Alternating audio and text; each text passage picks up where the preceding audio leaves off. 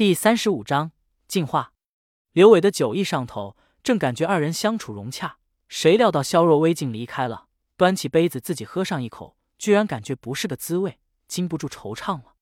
他坐在屋里干等了半天，发现萧若微显然没有再来喝酒的打算，只能草草收拾了一番，借着酒劲关门睡大觉。酒喝得多，觉自然好睡。直到太阳下山，平常每晚夜训的时间点，刘伟才睁眼醒来。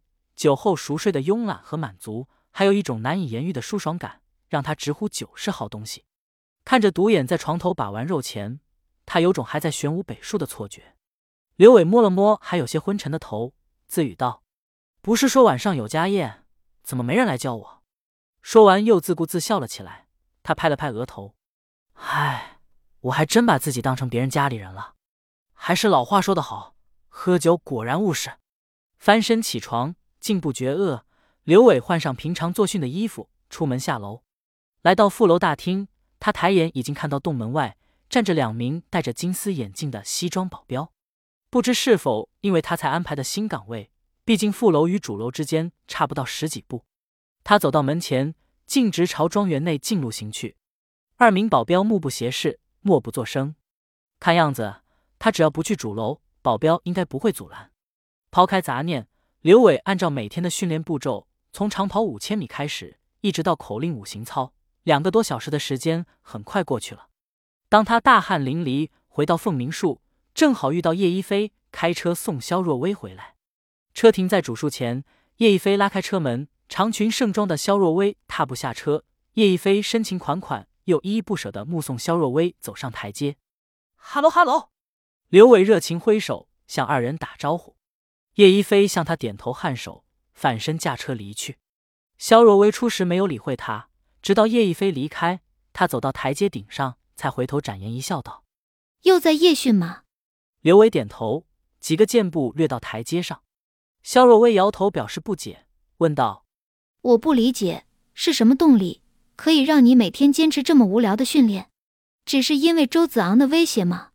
似乎经历喝酒交谈之后，两人的距离近了许多。周子昂并不重要。刘伟从肖若薇身边走过，忍不住笑了。不过还是别说了吧，肯定会被你笑话。怎么都这样？若依姐姐，亦飞，现在连你也喜欢卖关子了。不行，今天必须告诉我，要不然我让保镖不放你进门。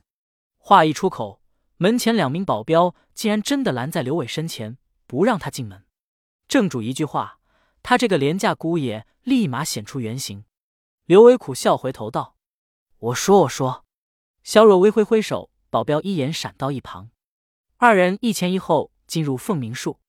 刘伟一本正经道：“先说好，不许笑。”肖若微莫名想笑，硬憋住道：“我不信，还能比你拉稀更好笑吗？”刘伟无奈叹气，照实直说道：“三个月，如果我能跟你或者师姐打个平手，师姐就嫁给我。”肖若微一怔，问道。若依姐姐答应了吗？当然啊，师姐答应了。小心，右四左三。老仙市井加口令。刘伟虽然不明所以，但将近一个礼拜的口令训练，下意识的初步配合已经具备。他准确做出右四左三的动作，这是一个右抬膝接左风肘的防御姿势。肖若薇突如其来的左扫腿加右勾拳，结结实实招呼在刘伟的膝和肘上。他的防御姿势虽然准确阻挡了攻击面，但肖若薇的攻击力度完整释放。刘伟一个站立不稳，只能单手撑地稳住身体。主树门前的保镖们反应迅速，一拥而上，将刘伟硬生生按在地上，一动也不能动。没事，你们下去吧。肖若薇冷冷的挥了挥手，保镖们放开刘伟，退到一旁。刘伟活动了一下酸痛的手脚，怒骂道：“有本事一个一个来！”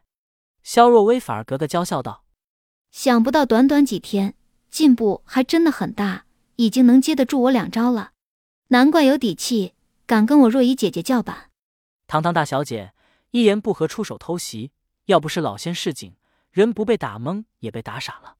刘伟气不打一处来，偏又只能硬生生憋住。生气了？不好意思嘛，人家只是试试你的反应嘛。肖若薇微微一笑，上前扶起刘伟。两只手挽住他的手臂，轻推着他往前走。绝美小妮子近在咫尺，意料之外的温柔体贴，让刘伟顿感受宠若惊，迎着保镖们羡慕嫉妒恨的余光，二人缓缓走入副楼厅门。上楼，开门，进屋，短短两三分钟，虽然没有言语，但刘伟体会到从未有过的温柔、暖心和满足。原来这就是有家有室有爱人的感觉。将肖若薇送入主卧，他转身进自己卧室。刘伟忍不住回望门前，他知道，或许。这已经是他此生到现在最幸福的瞬间了。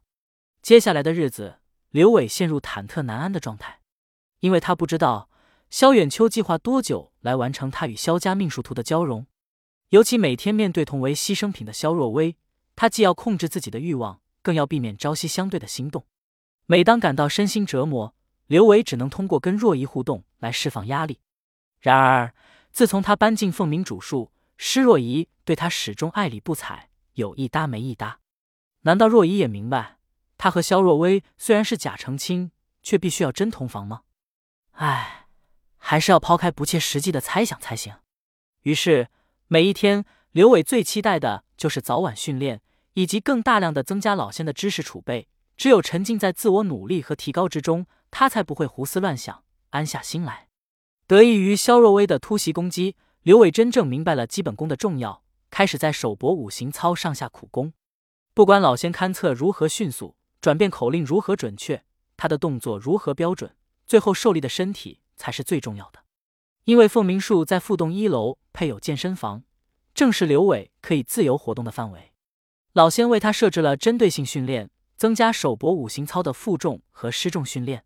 负重训练是使用哑铃绑腿，增加身体重量，练习五行操动作。增强身体耐力和连贯性，失重训练让身体处在类似平衡木等容易失重的空间练习动作，让刘伟更快体会每个力量动作对时间以及空间的细节掌控。